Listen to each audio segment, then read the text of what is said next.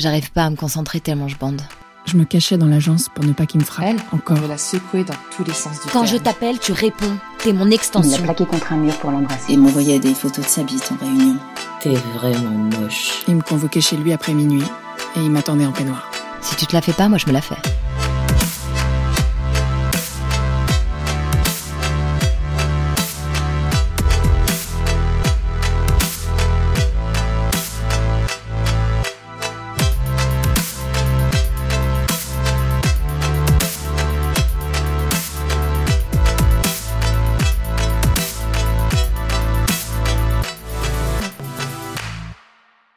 Bienvenue dans Rugir, le podcast d'Eliane.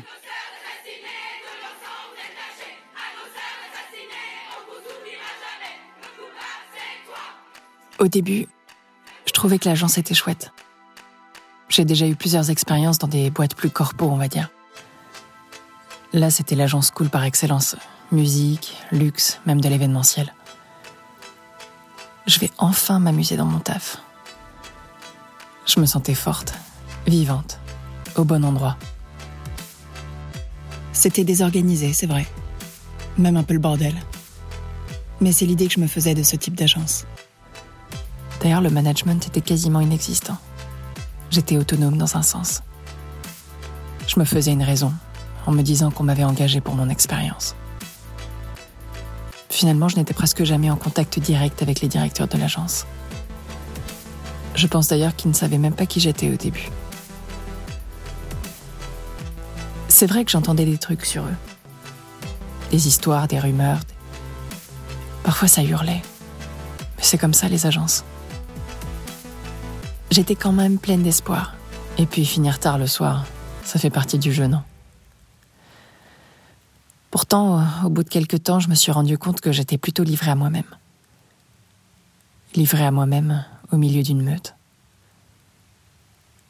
Vous connaissez ce sentiment? Celui d'être entouré d'animaux enragés, excités, acharnés. Des animaux qui vous poursuivent, qui vous persécutent jusqu'à votre perte. Ce sentiment, c'est la peur. Ce sentiment, il ne m'a plus jamais quitté. Et il me poursuit encore. J'entends les boss hurler, je la vois sortir en pleurant, avec les yeux rouges et le visage bouffi. Mais elle a quand même continué à bosser, je sais pas comment elle a fait la pauvre. Elle a pris toutes ses affaires et elle est quand même partie à son rendez-vous client. Je viens d'être convoquée par mes deux managers. J'ai bossé pendant presque une semaine sur ce projet. J'ai un peu peur, mais je suis confiante. Je sais que mon travail est à la hauteur et j'ai l'habitude. J'ai travaillé dur. Je commence à leur dérouler ma presse, je me rends compte que tout mon corps tremble. J'essaie de le cacher. Ils disent rien, ils sont muets. Ils me fixent, le regard noir. Ça change pas, c'est toujours comme ça, ils ont toujours le regard noir. J'ai la boule au ventre, mais je continue. Je parle, j'explique, je détaille, j'argumente. Je fais semblant d'avoir de l'assurance. J'en ai habituellement. Mais au fond de moi, je sais que ça va tomber. Et ça y est. Le moment tant redouté arrive. L'un d'eux se lève, s'approche de moi, de mon visage. Très près. Trop près. Mais t'es débile ou quoi? Et puis ta gueule, j'ai plus envie de t'entendre en fait. Le jour où t'auras mon expérience, tu pourras l'ouvrir. C'est parti tout seul. Même si je m'y attendais, je, suis paralysée. J'essaie de me contenir, de ne pas me mettre à pleurer. L'autre se lève à son tour. Il met sa main sur mon épaule. La serre très fort. T'aimes pas la hiérarchie, toi? Ça se voit, t'es une fille du peuple. Il se met à rire, et moi je craque. Je me mets à pleurer, et ça continue. De toute façon, toi, on va tellement te pousser à bout, tu vas finir par te barrer. Mais là, tu sais quoi, tu vas quand même aller chez le client, présenter ta merde, et tu vas bien fermer ta gueule. Heureusement que t'as de beaux seins, putain. Les boss sortent du bureau et s'adressent à nous. Vous n'avez rien vu, rien entendu, ok? Et pas question de commencer à prendre parti, hein Et là, on a peur qu'ils nous fassent payer si on parle. Alors on baisse la tête. Puis on dira rien. Avec leur attitude de fou, leur regard. Ils me font vraiment flipper. Et l'autre avec ses poings serrés, qui hurle tout le temps, à deux millimètres de mon visage. Ils n'arrivent jamais à maîtriser leur colère. La pression dans cette agence est insupportable. On ne sait jamais sur qui ça va tomber. Un jour, je, redoute qu'ils s'en prennent à moi. Physiquement, je veux dire. Je n'exagère même pas. On peut jamais savoir avec eux. Travailler dans cette agence, c'est vivre dans la terreur. Et dire qu'ils connaissent mon adresse en plus. Ça m'angoisse. Rien que d'y penser là. Hier, j'ai même fait une crise de panique. Je venais de rentrer chez moi, après une journée à me faire rabaisser, à entendre en boucle qu'ils ont le pouvoir de vie ou de mort sur ma carrière.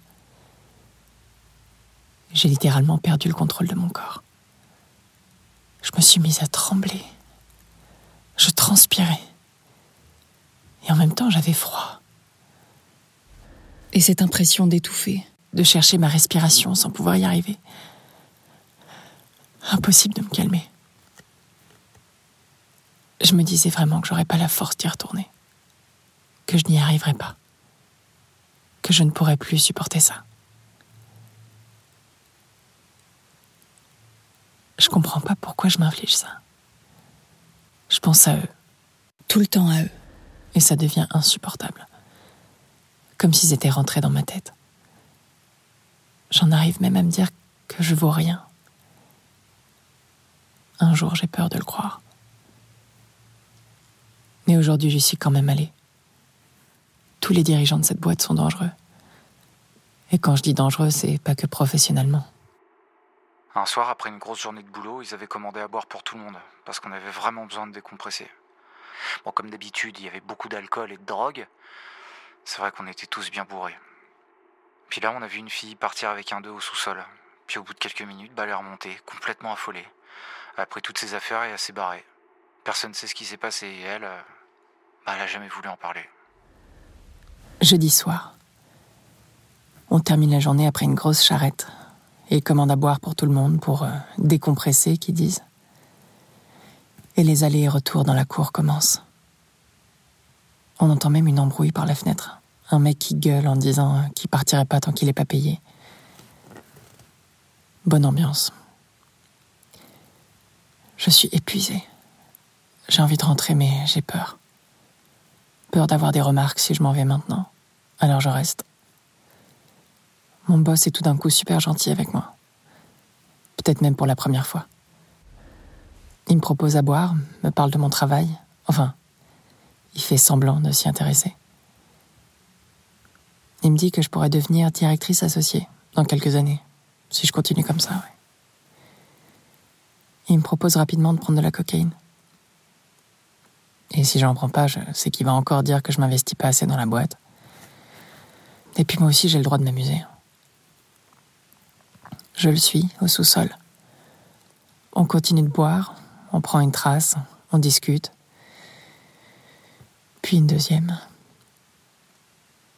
Il me dit que je suis jolie, qu'elle me va bien cette jupe, que je devrais me mettre plus en valeur, que c'est important pour gravir les échelons.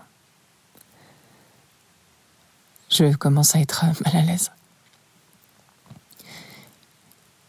Il me touche la poitrine et il essaie de m'embrasser. Je détourne le visage, je lui dis d'arrêter. Je suis euh, pétrifiée.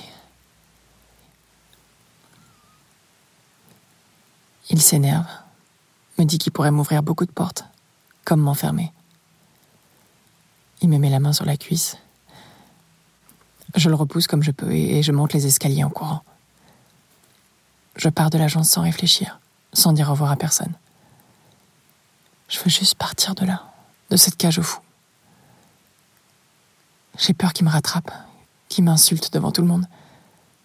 On m'avait pourtant dit de me méfier. Quand on voit tous ces licenciements surprises, on réalise quand même qu'il y a un réel problème dans cette agence. Et puis c'est toujours des femmes, des chefs de projet, avec toujours la même façon de faire. Ils les convoquent, ils les détruisent et ils négocient une rupture conventionnelle. Message sur Hangout. Je suis convoquée dans le bureau de mon directeur. sans aucune explication. Je commence à avoir mal au ventre. Qu'est-ce qu'il va me dire? Qu'est-ce qu'il va me faire? Je sens l'angoisse monter, j'ai du mal à respirer. Je rentre dans son bureau, je m'assois avec la trouille d'être licencié. Il commence. Il me dit qu'il y a un problème avec moi, que mon travail n'est plus à la hauteur et que je ne sers à rien dans cette agence. Et que de toute façon, je ne suis pas alignée avec le management. Il me propose rapidement une rupture conventionnelle, avec seulement deux mois de salaire. Je n'essaie même pas de me justifier. La gorge serrée, je lui dis que j'en veux six. Tu sais, toutes les ruptures sont difficiles, amoureuses, amicales. Et moi, tu vois, je suis pas un marchand de tapis, je suis pas là pour négocier avec toi. En plus, j'ai un super cabinet d'avocats, tu peux dire au tien de contacter le mien si tu veux. Je n'ai pas d'avocat. Je n'ai même pas les moyens de m'en payer. De toute façon, tu n'es rien et je peux te griller dans tout Paris. On va pas se mentir, hein. je suis le boss, toi la salariée. Si je voulais être violent, je t'aurais déjà viré depuis un moment. Je quitte une nouvelle fois son bureau, en larmes. Il n'y a même pas de service de RH ici. Comment je vais faire? Personne pour m'aider. Je suis anéantie avec la peur de me retrouver sans rien.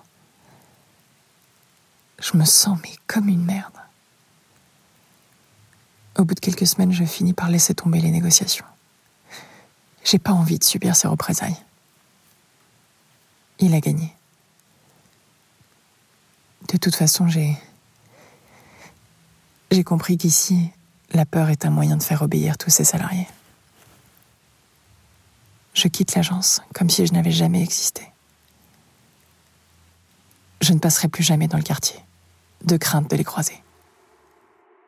Notre boss, de toute façon, son mantra professionnel, c'est ça passe ou ça casse. Alors ça en dit quand même long sur l'agence. Hier, j'étais sur LinkedIn.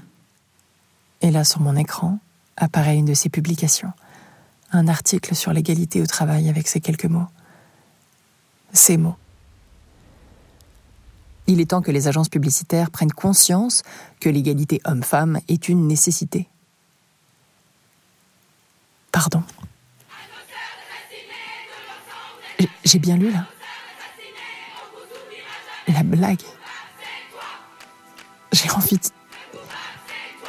de, commenter, de, dire ce que je pense, de l'afficher devant tout le monde, de l'insulter. Mais j'y arrive pas. Je n'écrirai rien. Je ferme la page.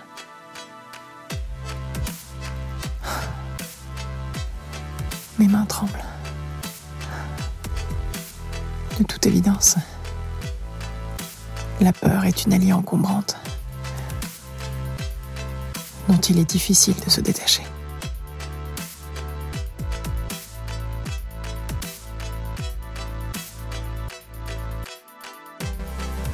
L'histoire que vous venez d'entendre est basée sur des faits réels.